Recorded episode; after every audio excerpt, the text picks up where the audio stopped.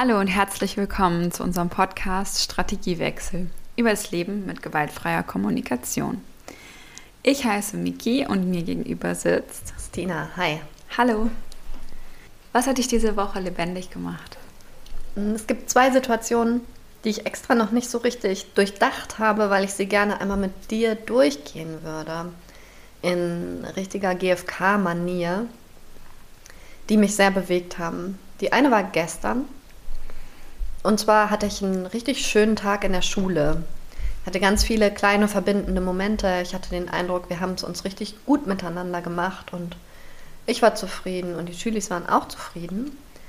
Und dann bin ich glücklich ins Wochenende gegangen und habe auf dem Bett gelegen, um mich zu erholen und dann nochmal in meine Mails geguckt und hatte zwei Mails, dass es nach diesem Tag noch Vorfälle gegeben hat. Bei dem, in der einen Mail stand, dass zwei meiner Schüler aus der Klasse einem Dritten im Bus die Brille von der Nase geschlagen haben und versucht haben, ihn aus dem Bus zu schubsen. Das andere betraf nicht direkt meine Schülis. Aber das hat meine ganze Stimmung so umgekehrt. Und die drei sind in einer Klasse, denen das passiert ist, alle in deiner Klasse? Ja, sind alle in meiner Klasse. Ja, und äh, das hat echt den ganzen Tag meine Stimmung beeinträchtigt. Ich war dann viel unruhiger, ich war unzufrieden, ich bin ungeduldig geworden. Wer hat dich denn eigentlich informiert? Eine Mutter oder? Eine Mutter hatte uns eine Mail geschickt, ja. Meine Kollegin hatte sich da schon drum gekümmert und trotzdem habe ich mich okay. sehr angesprochen gefühlt. Und du bist unruhig geworden und unzufrieden oder? Ja, ich habe auch Wut auf die Schüler in mir gespürt, weil wir tatsächlich auch zwei von, mit zwei von denen hatte ich ein Klärungsgespräch geführt an dem Tag und beide hatten mir versichert, dass sie es alleine hingekriegt und geklärt haben und ich war eigentlich so erleichtert und stolz. Kurzer Sidekick, ich glaube, unzufrieden ist mindestens ein Pseudogefühl oder ein Urteil und kein Gefühl. Unzufrieden? Oder? Mhm. Ja, sowieso alles mit un ist nicht so richtig klar, ne? Ich könnte nochmal versuchen, das positiv. Also du warst irgendwie aufgeregt und angespannt. Ah ja. Und was war denn noch? Warte mal, ich hol mal so Und enttäuscht vielleicht, oder? Wenn du sagst, weil du hattest diesen Kontrast so dargestellt. Ja. Wobei ich finde, enttäuscht ist eigentlich. Also enttäuscht empfinde ich immer als Pseudogefühl ich finde, es hat so was Passives. Jemand anders tut etwas, ich hatte etwas anderes erwartet und dann bin ich von der Person enttäuscht. Ja. Meine Vorstellung hat sich nicht erfüllt. Okay, ja, es kann auch gut sein, dass es auch ein Pseudogefühl ist. Wollen wir mal nachgucken? Ja. Ja. Mach mal. Okay. Und ich hole mal gerade eine Gefühlsliste, die ich neulich in so einem Päckchen mitgeschickt bekommen habe. Mhm. Ich gucke mal in meine Liste mit Gefühlen bei unerfüllten Bedürfnissen. Ich war ärgerlich alarmiert und angespannt. Ich habe mich ausgelaugt gefühlt. Vorher war ich eher so glücklich erschöpft und habe mich gefreut aufs Wochenende und in dem Moment habe ich mich richtig ausgelaugt gefühlt. Ich war betroffen und bestürzt. Oh, guck mal, das ist schon so viel. Und auch ein bisschen verzweifelt und verbittert. Mhm. Tatsächlich. Das waren so meine Gefühle. Kannst du mal mit mir gucken, was dahinter steckt, bitte? Ja, also in der GfK sagen wir, die Gefühle sind 20 Prozent und die kann man mit einer Liste zum Beispiel dann immer relativ schnell ähm, aufzählen. Aber das, was jetzt quasi, was dir, was du brauchst, gucken wir jetzt mal nach, welche Bedürfnisse nicht erfüllt waren. Was war nicht erfüllt? Verlässlichkeit, Echtheit. Wenn ich daran denke, dass die Jungs mir vorher geschworen haben, dass sie wieder Freunde sind und der eine dann dem anderen kurz drauf in Freude mhm. eine, Nase, äh, eine Brille von der Nase schlägt. Ja, also wir hatten das doch auch neulich, als ich die Küche aufgeräumt habe und die dann direkt wieder dreckig gemacht wurde oder benutzt wurde. Und ich merkte, eigentlich finde ich es schön, wenn die Kids kochen, aber es war so direkt nach meiner Mühe. Und das dann hatten wir uns irgendwie auf Nachhaltigkeit geeinigt. Das beschreibt das so ein bisschen. Ist das das, dass du dir gewünscht hast, dass es, weil du findest es ja wahrscheinlich okay, wenn Kids, Kinder Konflikte haben, aber dass es dann so direkt danach war. Ich frage mich, ob das ein Urteil ist, weil denn in dem Moment haben sie ja das echt gemeint, als sie dir das zugesagt haben. Ja. Ja. Vielleicht könnte ich auch noch sowas formulieren wie Rücksichtslosigkeit.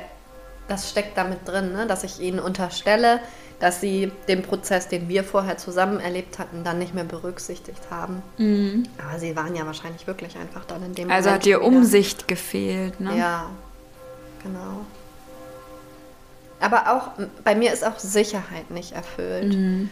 Die mhm. Sicherheit, dass du das mitgestalten kannst auch? Ja, auch die Sicherheit des Kindes, dass da Opfer war. Ja weil ich weiß, dass der häufig Opfer ist. Ja. Und das macht mich nervös. Das ich heißt, bin nervös. Wenn du dir vorstellst, dass das ein anderes Kind gewesen wäre, wäre es nicht so schlimm. Ja. Das ist schon was, was dich berührt, weil dieses Kind das gewesen ist. Mhm.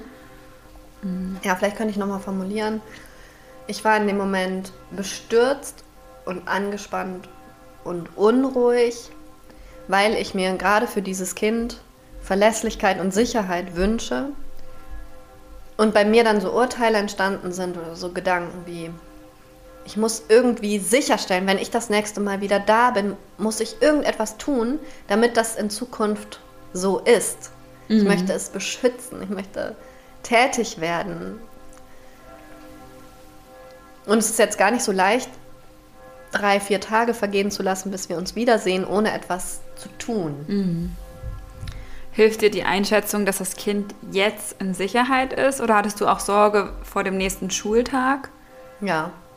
Wo du auch ja nicht da bist, weil du zufällig die Klasse nicht hast an dem nächsten Werktag? Genau. Und dann erst das Wochenende kommt? Ja. Was könnte ich jetzt tun? Das, was den Prozess vollständig machen würde, wäre ja eine Bitte an dich oder an andere. Meistens ist die Bitte an sich selber schneller erfüllbar und sicher erfüllbar. Deswegen ist es immer ganz cool, bei sich selber anzufangen.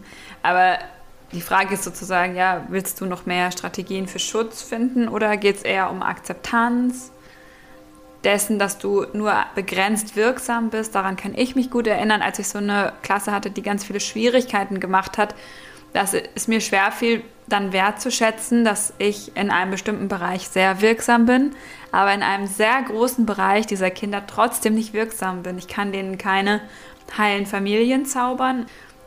Ja, ich glaube, es geht vor allen Dingen um Akzeptanz. Sobald ich da bin, habe ich schon Ideen für Strategien. Geht es auch um dieses Thema ein bisschen jetzt abzuschalten? Also die Frage ist so ein bisschen auch, welche, Inf also diese Information, die hast du jetzt gestern wieder bekommen.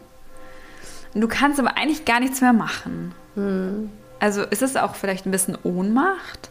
Ja, ja. Ja, und auch so, ich fühle so einen Widerstand. Ich denke sowas wie, Mann, ich will meine Ruhe haben. Ich wollte mein Wochenende anders verbringen und ihr nehmt keine Rücksicht darauf. Also das richtet sich innerlich eher an die Kinder, ne? dass ich denke, seht ihr eigentlich, wie anstrengend das für mich ist? Ich möchte da auch gesehen werden von ihnen, dass ähm, ich und die anderen Erwachsenen dann immer so viel Arbeit haben und so viel Arbeit, die wir nicht gerne machen, wenn sie so viel in Konflikten sind. Mhm. Aber daran, wenn ich darüber nachdenke, merke ich auch, dass ich einfach erschöpft bin. Ich bin müde, und deswegen kann ich erstens nicht gut akzeptieren, dass ich nicht so wirksam bin, wie ich möchte, aber ich kann auch nicht akzeptieren, dass diese Gegenseitigkeit nicht von den Kindern zu erwarten ist. Und diese Umsicht mir gegenüber. Ja.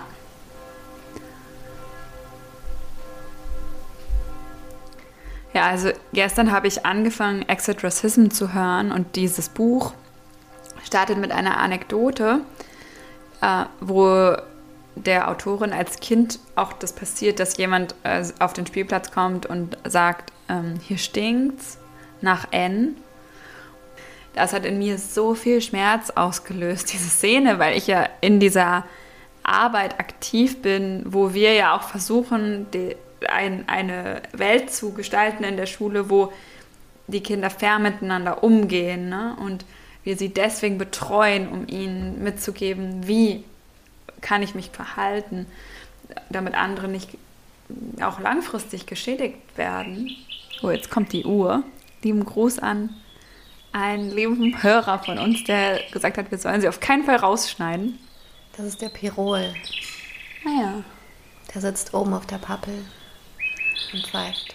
Und da kann ich gerade, also da fühle ich gerade mit, nicht, das ist ja nicht das gleiche wie Empathie, dass du diesen Schmerz empfindest, dieses Kind nicht so schützen zu können, wie du es möchtest.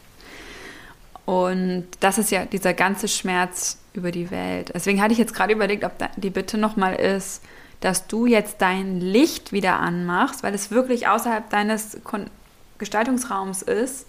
Und dann sagt man ja im Buddhismus, first light your candle, damit du am Montag wieder ganz präsent sein kannst und ganz gut vorleben kannst und vormachen kannst, ja. wie Konfliktsituationen gestaltet werden können. Ja, das ist eine gute Idee. Also auch mich selber zu bitten, zum Beispiel nicht noch mehr E-Mails zu lesen oder zu ja, schreiben. Ich neige auch. dann nämlich auch in meiner Hilflosigkeit dazu, mit den Erwachsenen ja. zu kommunizieren. Und ich glaube, das ist ja gar nicht unbedingt die Stelle, an der was getan werden kann. Und dann meine Energie darauf zu richten, am Montag wieder frisch vor ihnen zu stehen. Ja, und vielleicht auch nochmal sich darauf verlassen, dass wenn wirklich etwas ist, dass du angerufen wirst. Ja. Und auch das Handy dann daraufhin zu überprüfen, aber nicht auf die Arbeits-E-Mails, wenn du donnerstags von der Schule gehst. Weil ich weiß, Montagmorgen diese E-Mail zu lesen, hätte jetzt in dem Fall tatsächlich gereicht. Und wenn wirklich was gewesen wäre, würden dich Eltern, also wirklich was richtig krasses, was nicht nur eine E-Mail-Form ist, ja schon mal eine Dokumentation, die auch total wichtig ist, aber die auch beinhaltet, dass Dina das nicht direkt wissen muss. Ja. Und wenn ich dir zuhöre, merke ich auch nochmal, dass ich einfach trauere darüber, in einer Welt zu leben, in der so viel Gewalt passiert. Das ja. macht mich wirklich manchmal richtig traurig. Und manchmal habe ich das Gefühl, ich möchte mich da auch mal rausziehen und davon abwenden. Ja. Und mal wieder eine runde Harmonie spüren. Um auch wieder Glauben zu entwickeln. Daran, ich denke, sonst können wir ist. diese Arbeit, die wir da machen, in diesen Schulen, wo wirklich viele Kinder sind, denen es, also die nicht so viel Harmonie erleben, sonst können wir die nicht machen. Ja. Also nicht, zumindest nicht so lange. Ja. Ja, ich merke, dass ich auch, ähm, je mehr ich erlebe, desto mehr so eine Not in mir spüre und so einen Drang, äh, jetzt durchzugreifen und meine Machtpositionen zu nutzen, um Strukturen zu schaffen, die Dinge verhindern. Vielleicht auch, weil du ungeduldig wirst dann, dass es endlich so wird, äh, wie du es dir wünschst. Ne? Ja, genau. Aber ich hatte gestern auch so schöne Momente. Ein Julie zum Beispiel hatte mich schon am Anfang der Woche angesprochen und mir erzählt, dass er einen wichtigen Arzttermin hat und mir davon erzählen wollte. Und dann haben wir uns gestern zum Mittagessen getroffen und zusammen gegessen. Und er hat mir alles in Ruhe erzählt und es war so wunderschön. Und ich habe dort gesessen und alle meine Bedürfnisse waren so extrem erfüllt. Dieses Vertrauen, was ich da gespürt habe und die Offenheit, die Verletzlichkeit, äh, die Augenhöhe. Ich habe mich aber auch so eingeladen gefühlt. Also es war ein ganz schöner Moment, den ich da gestern auch erlebt habe. Cool, das klingt richtig erfüllend. Ja. Du, ich will, wollte noch mal sagen, das ist jetzt schon das zweite Mal, dass du mir das erzählst, dass, du am Don dass es am Donnerstag noch Konflikte gab. Ja. Und also das wirklich auch noch mal laut zu machen, wenn noch mal wirklich was ist am Nachmittag, dann möchte ich angerufen werden, also was wirklich Dringendes, so dass du für dich weißt, ich bin, also ich möchte, man möchte ja auch erreichbar, also ich möchte erreichbar sein, wenn wirklich was ist. Ja. Aber diese Information, die wird dich ja noch erreichen. Also ich, diese Dokumentation von solchen Vorfällen ist total wichtig, um dann weiterarbeiten zu können. Das meine ich alles nicht. Nur, dass du sie nicht liest, mhm. sondern erst am Montagmorgen, wenn du wieder gewappnet bist und wieder anfängst zu arbeiten. Ja, ja, das ist eine gute Idee. Das könnte ich nochmal so formulieren. Also ich habe es ja auch so gemacht, dass ich für einen bestimmten Zeitraum dann diese Push-up-Nachrichten ähm, ausgestellt habe.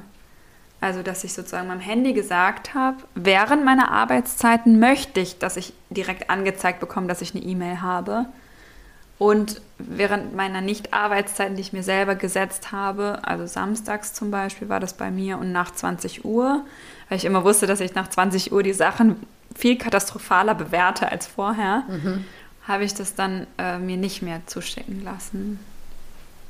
Ich weiß nicht, wie du das geregelt hast, aber dass man da. Ich gar keine. Ja, du das hast heißt, einfach selber aktiv rein. Du bist sehr, ja, super.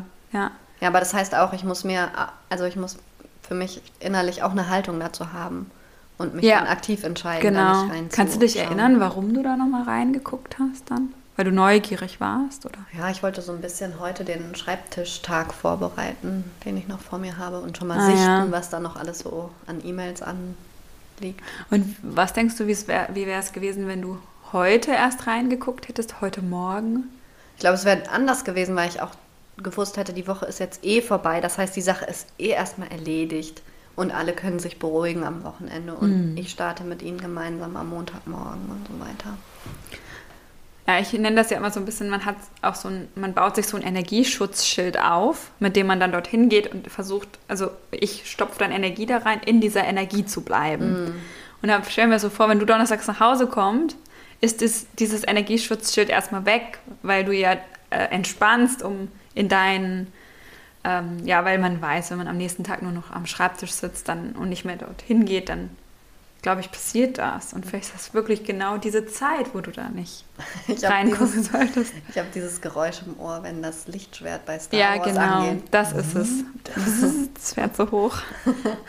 Und in dem Moment ist es so ausgegangen. Als Kennst du das Gefühl, wenn man denkt, ach scheiße, ich hatte mein Energieschutzschild nicht an. Und einen sowas so voll hittet. So, bam. Ja, das stimmt.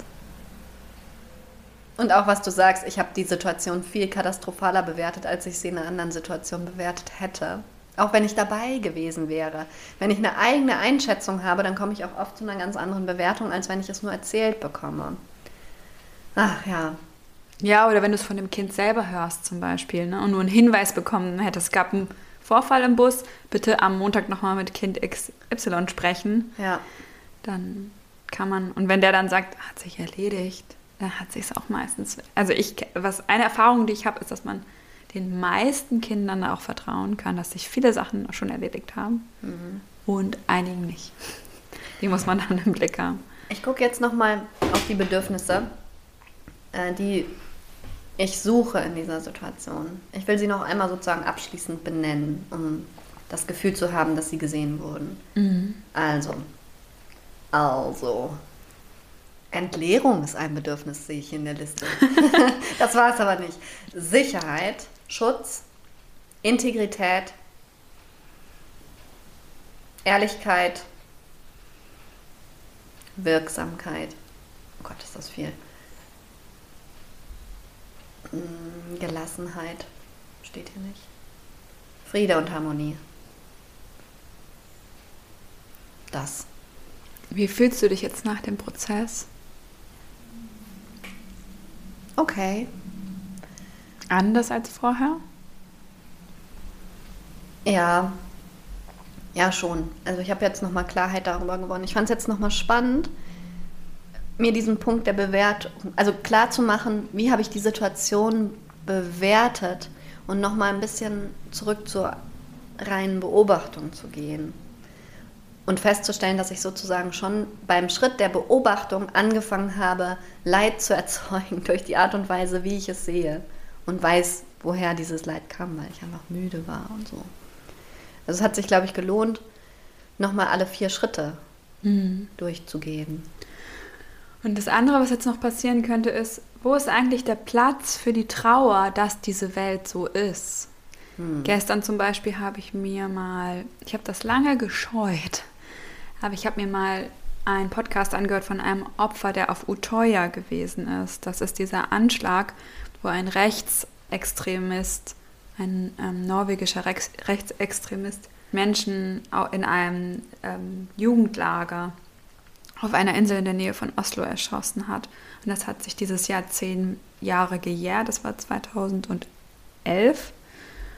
Und dann habe ich richtig geweint und war so traurig darüber. Es ist natürlich eine Extremform, aber das, was du sagst, das ist ja das im Kleinen, mhm. dass ja. uns diese Sachen, uns vielleicht nicht, aber dass vielen Menschen diese Sache, also Sachen passieren.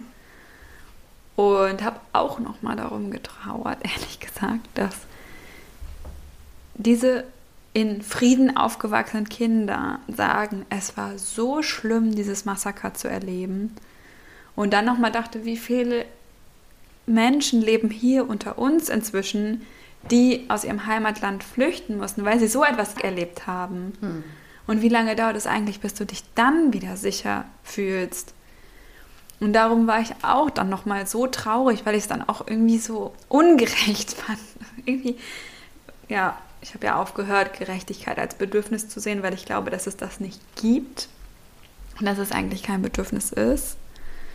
Aber trotzdem, in dem Moment habe ich ganz viel Ungerechtigkeit gespürt. Ja, ich bin voll traurig darüber, wirklich. Richtig traurig. Ich habe gestern auch ein Rosenberg-Buch genommen über Schule, dieses Erziehung, die das Leben bereichert und habe das durchgeblättert und dachte, warum sprichst du nicht über Konflikte und Gewalt? Warum sprichst du nur über Noten? Ja, ist klar, dass das auch Gewalt ist irgendwie. Aber das ist nicht das, womit wir es tagtäglich zu tun haben. Ja, ich bin traurig darüber, dass die so viel Gewalt ausüben und erleben. Und dass mein Wirkkreis da nur so begrenzt ist. Aber viele Kinder haben ja vor allem das Gefühl, wenn ihnen sowas passiert, dass sie niemanden haben, der ihnen glaubt, an den sie sich wenden können und der das wirklich klärt. Mhm. Und das höre ich oft ähm, als Feedback, wenn LehrerInnen als toll empfunden werden, dass sie sich wirklich um die Sachen kümmern und scheren. Und das kannst du ja für dich auf jeden Fall sagen auch. Ist es okay, wenn ich noch eine Geschichte erzähle? Ich glaube schon. Wir können es ja im Zweifel rausschneiden. Und jetzt denken also, nein, hoffentlich. Gestern im Klassenrat habe ich vorgelesen, wer wie viele Minuten zu spät gekommen ist. Das habe ich nämlich in diesem Schuljahr ähm, notiert. Und bei manchen ist es sehr extrem. Wir haben jetzt vier, fünf Wochen Schule und manche haben schon mehr als zwei Stunden, sind sie zu spät gekommen aus verschiedenen Gründen. Mit den Kindern hatte ich auch schon so gesprochen und die waren total damit einverstanden, dass sie dann mal nachsitzen müssen haben sich dann gegenseitig so gesagt, ja, aber klar, weißt du, wie viel Unterricht wir verpasst haben? Das war total süß. Also sie waren mit dieser Konsequenz total einverstanden. Und ein Junge wusste das aber noch nicht und war überrascht davon, dass er schon mehr als eine Stunde zu spät gekommen ist und eventuell nachsitzen muss. Und dann haben wir so weitergesprochen, dann ging es um die Projektwoche und auf einmal legte er seinen Kopf auf den Tisch neben ihm und ich war schon kurz irritiert. Und dann fing er an, den Tisch ganz langsam und so knirschend über den Boden zu schieben. Und ich merkte, hier möchte irgendwer irgendwas ausdrücken, aber mir war überhaupt nicht klar, worum es ging.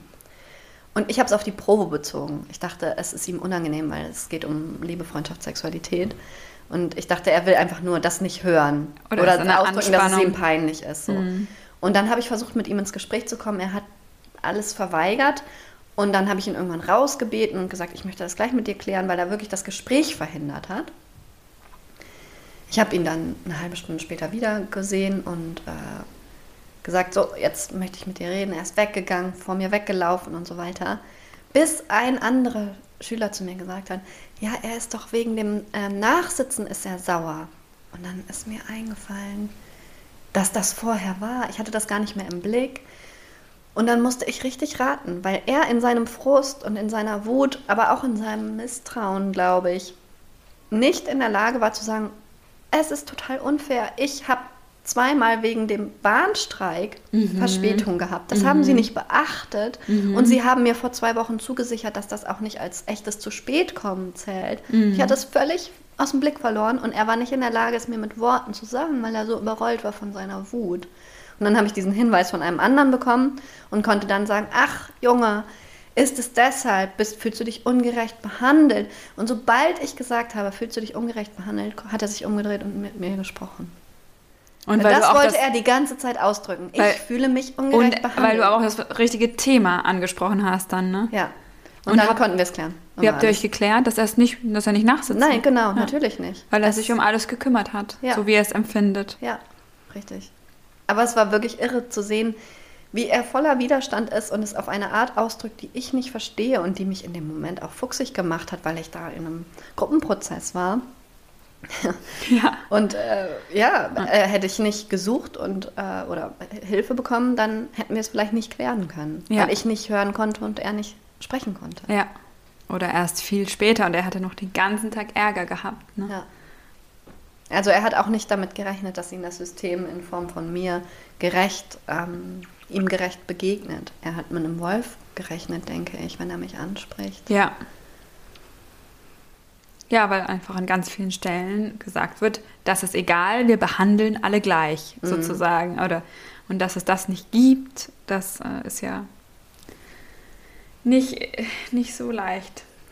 Eine Nachbarin hatte mir Anfang der Woche eine Nachricht geschickt und gesagt, ja, dein Kind kommt immer zu mir und kannst du nicht mal dafür sorgen, dass meine Kinder auch mal zu dir kommen können? Und ich habe gleich gehört, okay, sie braucht Ruhe und Entspannung. Sie braucht Gegenseitigkeit und habe ihr geantwortet, ja klar, du schickst sie einfach hoch. Ich denke mir irgendwas aus, du hast jetzt zwei Stunden Ruhe. Mhm. Ähm, Wenn es nicht funktioniert, dann gehen wir raus in den Park. Also verlass dich auf diese zwei Stunden.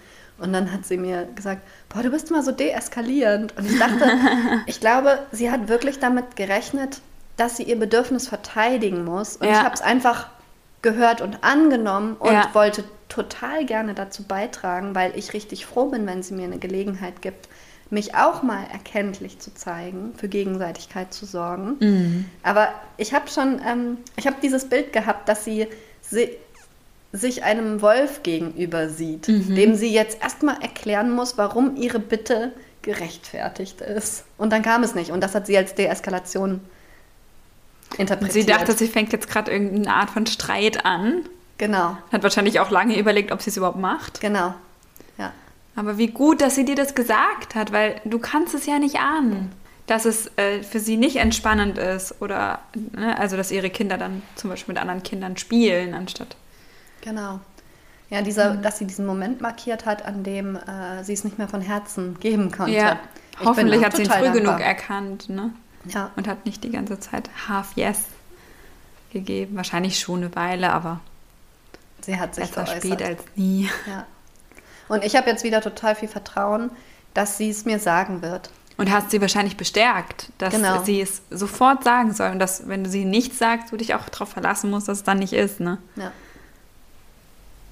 Das klingt richtig gut.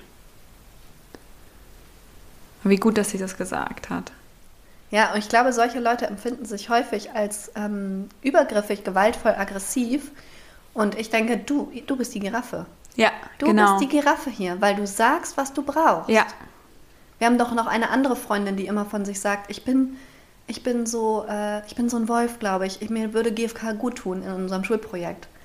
Bei der ich das Gefühl habe, sie ist eine Giraffe. Sie sagt ganz klar, was ja, sie. Ja, weil sie immer denkt, dass sie so ehrlich und direkt ist und die anderen Leute damit vor den Kopf stößt. Und du sagst, hast dann gesagt, ja, aber ich hab, weiß das nicht mehr, wann sie das mit dem Wolf gesagt hat. Doch, jetzt erinnere ich mich. Genau. Und du denkst, nee, sie ist nämlich die größte Giraffe hier, weil sie, weil man sich bei ihr drauf verlassen kann. Wenn ihr was nicht passt, dann sagt sie sofort Bescheid. Sie muss nicht wochenlang über ihre eigenen Grenzen gehen. Und klar, wird, überrascht sie manchmal andere Leute, aber am Ende kommt was viel Besseres raus. Ganz genau. Wir haben eben angekündigt, dass wir über enttäuscht, Enttäuschung sprechen wollen, ob es Pseudo ist oder nicht. Hier in meiner Liste steht, das ist ein echtes Gefühl. Und ich habe das auch so äh, nebenher nochmal nachgedacht und denke, dass auch, also auch Listen können falsch sein. Also es kann auch, ich habe schon öfter mal Pseudo-Gefühle auf Listen gefunden.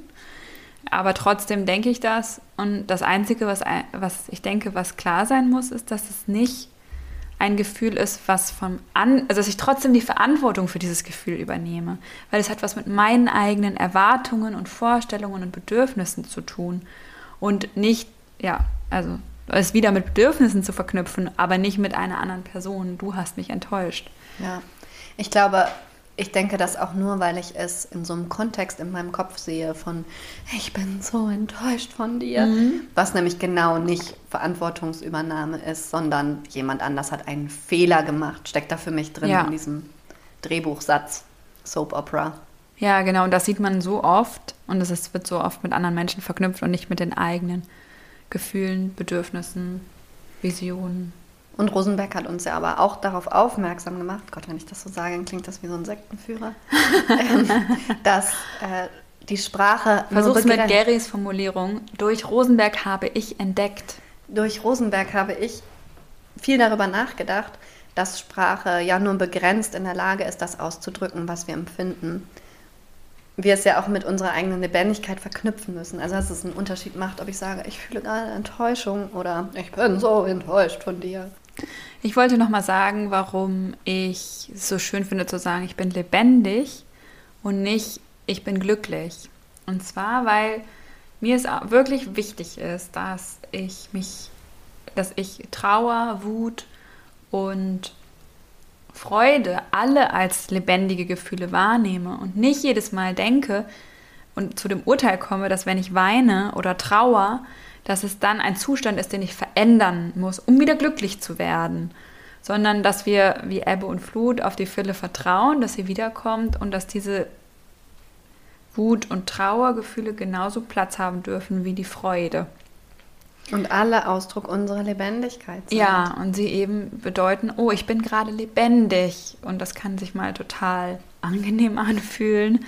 Und es kann sich halt auch mal schmerzhaft anfühlen, aber beides ist Lebendigkeit. Und das hilft mir einfach dabei. Also wenn ich von diesem Glücklichsein irgendwie abrücke, sondern dieses lebendig im Kopf halt. Aber ich muss mich daran erinnern, weil ich habe es nicht gelernt, äh, sondern ich lerne es jetzt gerade. Also ich habe es nicht in meiner bisherigen Biografie gelernt. Ja. Ich habe mich, ähm, ich habe am Sonntag geweint und mich dabei lebendig gefühlt. Eine Freundin von mir wird mit ihrer Familie jetzt wegziehen aus unserem Viertel. Und als ich das gehört habe, war meine spontane Reaktion weinen und mhm. traurig sein. Darüber wollte ich jetzt auch nochmal mit dir sprechen, weil ich schon ein bisschen davon überrascht war, wie stark meine Gefühle sind, wenn ich daran denke. Das nehmen wir jetzt aber als Teaser und besprechen das nochmal in einer extra Folge, also in der nächsten ah, Folge. Okay, gut. Dann habe ich ein Zitat, was daran anschließt, von Astrid Lindgren. Mm, aus Mio, nee, nicht aus Mio, sondern aus Ronja Räubertochter.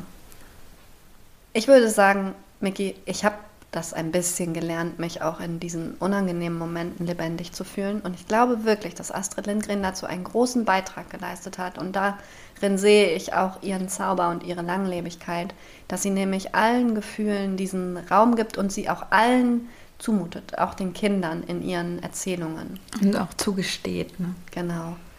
Und, ähm, und auch sich selbst kann man sehr schön nachlesen bei Astrid und Luise, dieses wunderschöne Briefbuch ja.